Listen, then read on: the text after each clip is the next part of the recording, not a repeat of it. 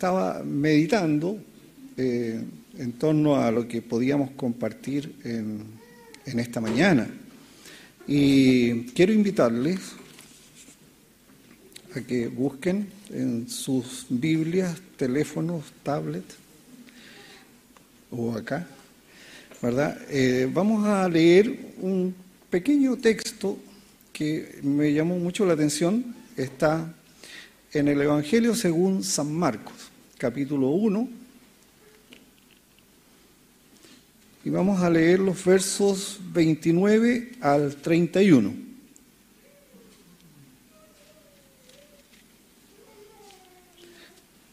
Esta es una versión Reina Valera contemporánea, para que no suene tan distinto a las versiones que la mayoría tiene. Ya lo tenemos, ¿cierto? Ahí está. Dice la palabra del Señor. En cuanto salieron de la sinagoga, Jesús fue con Jacobo y Juan a la casa de Simón y Andrés. La suegra de Simón estaba en cama porque tenía fiebre y enseguida le hablaron de ella. Jesús se acercó y tomándola de la mano, la ayudó a levantarse. Al instante la fiebre se le fue y ella comenzó a, atenderlos. Este texto está inserto eh, en la forma en que Marcos nos quiere mostrar la persona de Cristo y la esencia de su poder actuando donde él andaba. Y aquí están, ¿verdad? Hay un milagro de, liberación de un espíritu inmundo, lo que hoy día llamamos exorcismo, ¿verdad? Un milagro de este tipo. Milagros de sanidades como el que acabamos de leer. Y, y siguen muchos otros, ¿verdad? La sanación de un leproso. Y, y llaman la atención precisamente porque de todos los milagros, eh, este que es tan escueto, tan pequeñito el texto, eh, uno se pregunta eh, cuál sería el objetivo de Marcos de demostrarnos esta pequeña pintura ¿no? de, un momento, de lo cotidiano, de lo normal, de, una cultura que nosotros miramos de lejos, ¿verdad? Mateo es un poquito más, eh, más llevado al, tiempo en que se escriben estos textos y, lo relata más en términos de, como de una liberación también eh, en aquel tiempo se consideraba que eh, toda enfermedad provenía de dominación satánica. Y de hecho aquí se trata la fiebre como una enfermedad. Sabemos nosotros hoy día que la fiebre es un síntoma. La enfermedad puede ser de un origen muy diverso. La fiebre solamente es, el cuerpo está en alerta luchando. Y está el relato. Así que vamos a orar para que el Señor nos ayude a extraer de este pequeño texto lo que Él pudiera querer que entendamos hoy también nosotros. Padre bueno, te damos gracias por tu palabra. Rogamos, Señor, que tu Espíritu Santo nos guíe, nos ilumine y nos ayude a encontrar la esencia que tú pusiste e inspiraste en Marcos para registrar este acontecimiento hasta nuestros días. Gracias, Señor, por tu palabra. Gracias porque tú nos guías, porque tú nos instruyes. Lo agradecemos en los méritos de nuestro Señor Jesucristo. Amén. Bueno, lo primero, eh, dice acá el Evangelio según San Marcos. Y esta es una fórmula que se usa en, todos los evangelios, ¿no? Porque es un relato según Marcos. No son cada evangelio una copia, copiar y pegar, de un relato ya formalizado, instituido, el cual no tiene variación, sino que es la visión que Marcos tiene de un momento específico y recolecta lo que la tradición oral hasta esos días era la forma en que se transmitía los hechos de Jesús. y hablan esencialmente de él, hablan esencialmente de su biografía en, un marco propio de la época, ¿no? Y, y aquí lo importante no es el milagro, el tamaño del milagro, tampoco lo importante es quién recibe el beneficio del milagro. Si se dan cuenta, sabemos que es la suegra de Pedro. ¿Cómo se llamaba? No, no sale, no lo menciona. Y, los otros evangelios tampoco lo mencionan. Sin embargo, Marco es más generoso porque dice que cuando salieron de la sinagoga, Jesús fue con Jacobo y Juan a la casa de Simón y Andrés. Mateo es más lacónico todavía. Deja fuera a Simón y Andrés, a Jacobo y Juan.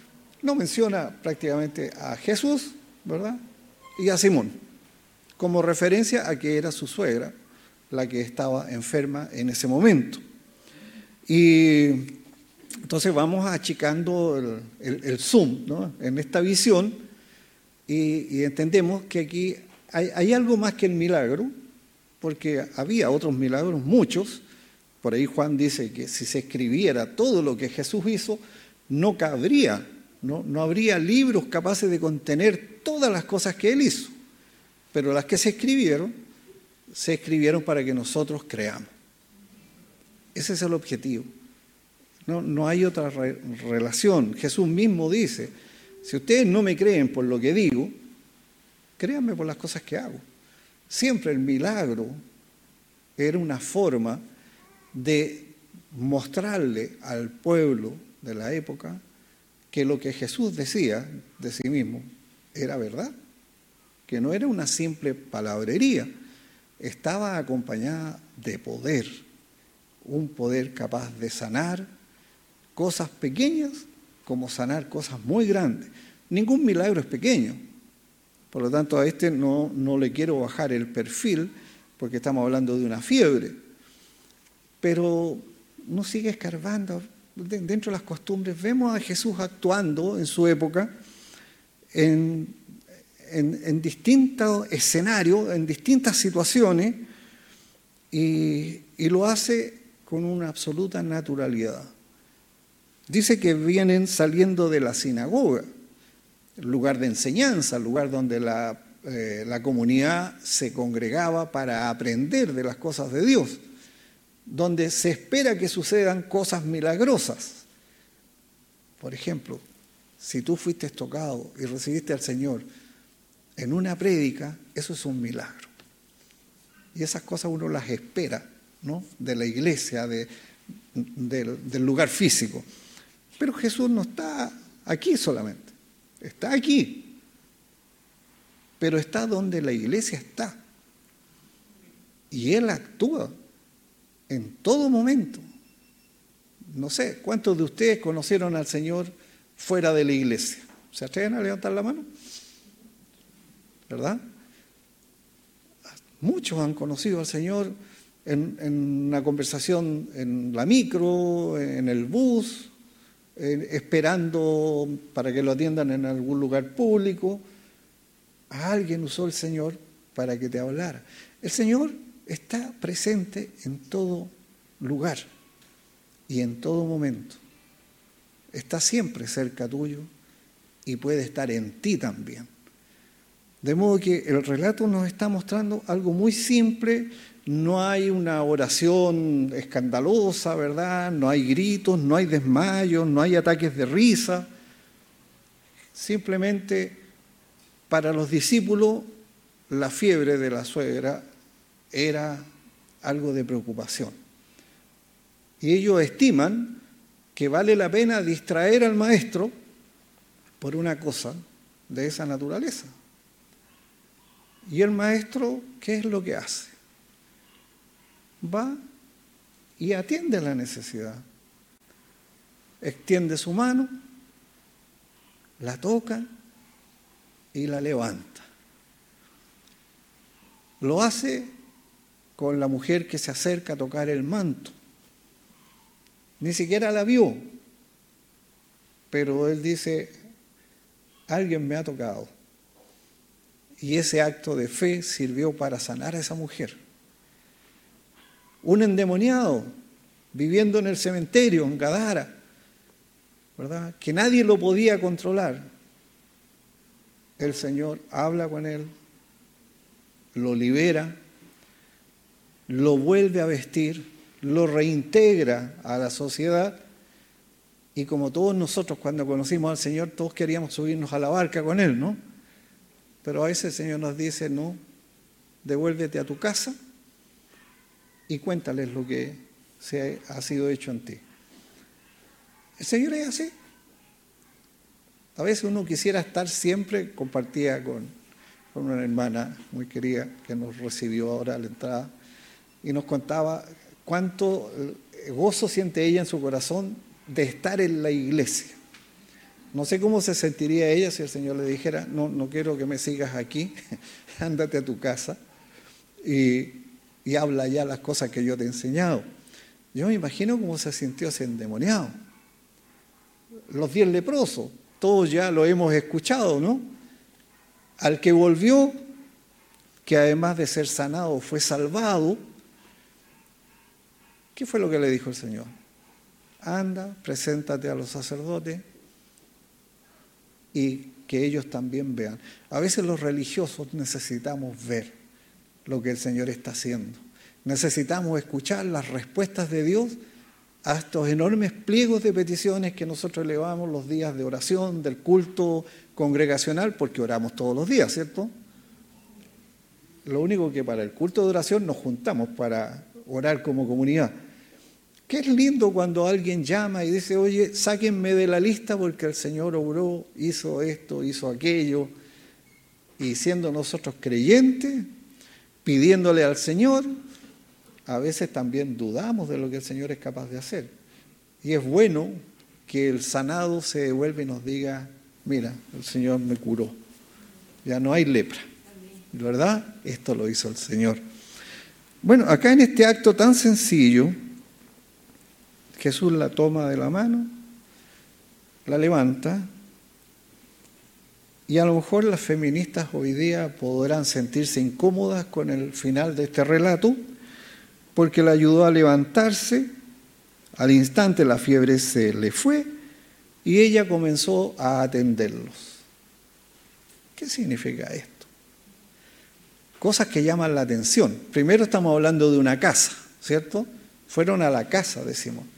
Pero ya vemos que la casa de Simón vive su hermano. Suponemos que no solo su hermano, la familia de su hermano. La familia de él. Quizás cuántas familias más habría. El concepto de la casa era muy distinto al concepto nuestro.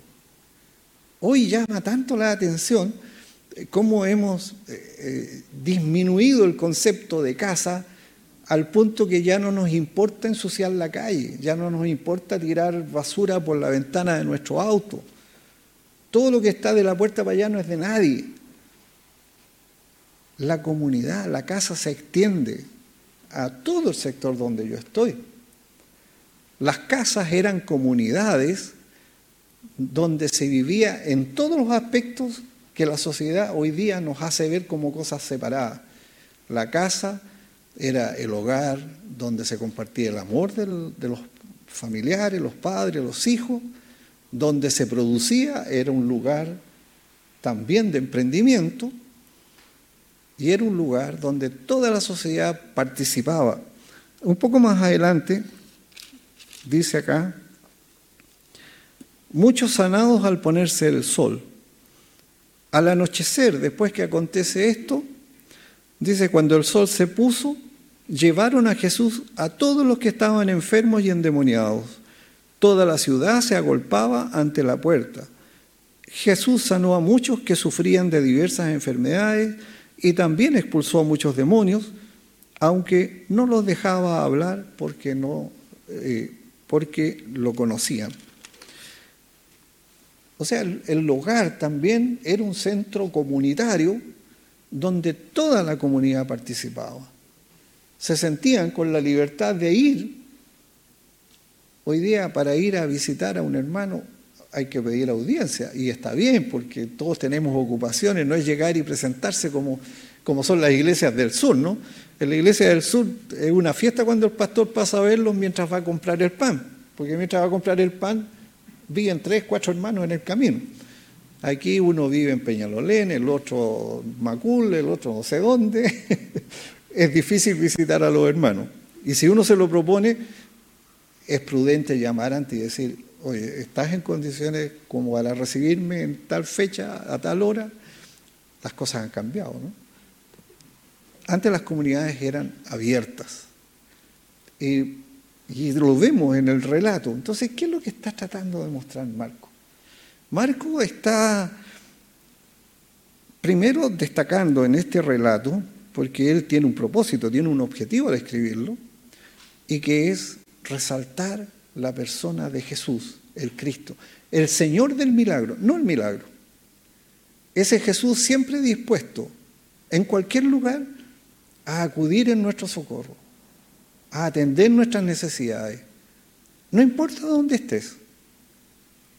Pero también hay un propósito en que Él quiere extenderte la mano, reintegrarte, dignificarte nuevamente e insertar en un medio porque tenemos que hacer algo en ese medio. En este caso, la suegra de Pedro servía a la comunidad. El proverbio 31, que habla de la mujer virtuosa, solamente lo entendemos en este contexto. Aquella mujer que compra, vende, decide, atiende a sus hijos, atiende a sus empleados, en, aquella época esclavos, tiene múltiples funciones. O sea, la mujer no es como la sociedad ha tratado a veces de mostrarla, ¿verdad? Eh, el adorno del hogar. Es la ejecutiva del hogar, ¿verdad? Una mujer con muchas atribuciones, con muchas capacidades, y la Biblia se lo reconoce. Y aquí de ella dice que la levanta para que se reintegre a sus labores. También hay un mensaje aquí para nosotros. Estamos conociendo a este Jesús cercano, misericordioso, que no discrimina por ninguna naturaleza, pero te está dando la mano para algo. Te está reintegrando al servicio. El cristiano está llamado a servir y a través del servicio testificar de aquel que le tendió la mano, lo sanó, lo cambió, lo reintegró. No podemos ser cristianos obesos espiritualmente, en el sentido de que nos alimentamos de la palabra, nos volvemos a alimentar, pero no hacemos ningún ejercicio para poner en, en movimiento todo lo que la palabra nos entrega y somos conocedores de la palabra, estamos gorditos, pero ¿a quién le hablamos de lo que el Señor ha hecho en nosotros? Tus compañeros de trabajo, de, universidad, aquella persona en la calle que tú ves que tiene una necesidad y, y conversábamos eso con Anita mientras veníamos, porque ya uno sale dispuesto a la casa con, un monedero, ¿no? Porque casi en todos los semáforos hay que sacar una moneda. Y Anita me decía, por algo en la ayuda idónea, oye, vamos a traer tratados también para darle junto con la monedita un tratado. Porque es lo más importante, ¿cierto? ¿Cómo compartimos lo que hemos recibido? ¿Cómo podemos ser reintegrados a esta sociedad que hoy día estamos totalmente divorciados de ella? Estamos siendo tan personalistas que no nos importa. A veces no conocemos a nuestros vecinos. Eh, nosotros vivimos de siempre en, población y muchas veces nos gozamos de eso porque eh, en algunos trabajos que yo ejecuté me insistían de que por qué no me cambiaba de ahí, que, yo tenía que dar una imagen maravillosa de la empresa en la que trabajaba y no podía decir que yo vivía en la comuna Pedro Aguirre Reserva. Y, nosotros nos damos cuenta que si Anita no la ven durante la semana, llegan a preguntar por ella, los vecinos. Oye, Jaime, ¿cómo está Anita? ¿Por qué? No la he visto. ¿Está enferma? ¿Pasa eso en tu barrio? ¿Pasa eso donde tú vives? A veces vivimos en un, en un edificio de apartamento y no sabemos quiénes son nuestros vecinos. Nos encontramos en el ascensor, no nos saludamos. ¿Qué hacemos? ¿Cómo nos ha reintegrado el Señor para compartir este tesoro que Él ha depositado en nosotros? ¿Cómo compartimos su misericordia? Si el Señor nos tocó, si el Señor nos levantó, ¿estamos listos para servir? No importa la forma, no importa que sea un servicio NN, no sabemos nada más de la suegra de Pedro. Pero aquí está registrado, era una mujer que servía. Y sin duda a través del servicio hablaba de Cristo. Hablaba de aquel que la sanó. ¿Cómo está hablando el Señor a través de nosotros hoy día? ¿O somos cristianos SS del servicio secreto? La, hija de un pastor amigo muy querido eh, buscando un buen colegio, eh, una de sus niñas, la más chiquita, la puso en un colegio católico que había cerca de la casa y que era bueno. Sabemos que la educación generalmente es buena. Y, después de un tiempo en la mesa conversando, él le pregunta que cómo se sentía en el colegio, si estaba cómoda, y ella le decía, estoy muy contenta, papá, porque hasta ahora nadie sabe que soy cristiana. Ella estaba feliz porque era una cristiana del servicio secreto. Eh, ¿Será lo que quiere el Señor de nosotros? ¿Verdad que no? Qué es lindo escuchar cuando alguien te dice, tú tienes algo raro. Y uno dice, ¿eh? cinco dedos aquí, cinco acá, ¿dónde está la rareza? No sé, no te lo puedo explicar. Pero algo raro tienes tú. Y uno sabe porque el Señor ya te lo dijo. Mi espíritu le dirá a tu espíritu que tú eres mi hijo. Y la gente se da cuenta. Se da cuenta. Si no lo hace, preocupémonos. Es para preocuparse. No estoy sirviendo. Y el que no es capaz de servir, no sirve.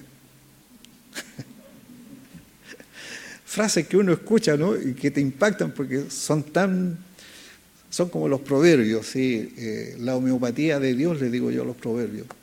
son píldoras chiquititas, pero que dicen tantas cosas. ¿ya? pero la verdad es esa. El Señor nos alcanzó, entró a nuestro hogar, a nuestra casa, cenó con nosotros, nosotros cenamos con Él, pero ¿estamos sirviendo? ¿O estamos reclamando como la situación de Marta y María? ¿Qué estamos haciendo? ¿Le estamos sirviendo? ¿Estamos dedicando un tiempo para escuchar, pero otro tiempo para servir? Y no dedicarnos solo a una cosa. Debemos saber equilibrar nuestra vida entre lo que debo hacer y cultivar mi fe. Ambas cosas. Debo ser un cristiano simétrico. ¿Qué pasa si yo hago pesas con este brazo y con este no? Que al final de la jornada voy a tener un brazo, ¿verdad? Como Popeye el marino acá, y este otro como lo tengo actualmente. ¿Cómo se ve ese cuerpo? Se ve feo. No está proporcionado, no es simétrico. Debemos buscar eh, nuestro crecimiento no solo en lo vertical, sino también en lo horizontal. Porque vivir como los discípulos cuando el Señor, después de resucitar, parte, todos mirando al cielo, como el Señor iba ahí a través de las nubes. Tiene que venir un ángel a decirle, varones, ¿qué están mirando al cielo? Estamos bien. No, si Él va a volver. Y yo le agrego, ahora váyanse a trabajar. Déjense de estar mirando el cielo.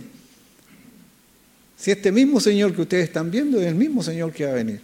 Estamos esperando al Señor, amén, ¿no es cierto? Estamos esperando al Señor que Él vuelva. Algunos le han puesto fecha, pero estamos esperando y estamos adorando y estamos cantando, estamos compartiendo la cena cuando corresponde, recordando de que Él viene, ¿verdad? Lo dicen nuestros, nuestros principios por ahí. Es el rey que viene, ¿no? Estamos en esa espera, pero mientras esperamos, trabajemos. Mientras esperamos, sirvamos al prójimo. Hablemos de Dios con nuestras acciones, con nuestras actitudes. Es el mejor evangelio y a veces es el único que alguien va a recibir. Una generosidad de tu parte. Y ahí va a venir la pregunta, ¿qué eres raro? ¿Qué eres raro? Yo sé que esto te hace falta y me lo estás regalando a mí. Hoy día no se hace eso. Hoy día guardamos porque mañana me puede faltar. Y si damos, damos de lo que nos sobra. El compartir es dar de lo que necesitamos también. Un espíritu generoso en el Señor. Y lo más grandioso que todo el relato de Marco es para mostrarnos a este Dios que anduvo entre nosotros. Por ahí el título de un libro dice Jesús en sandalias.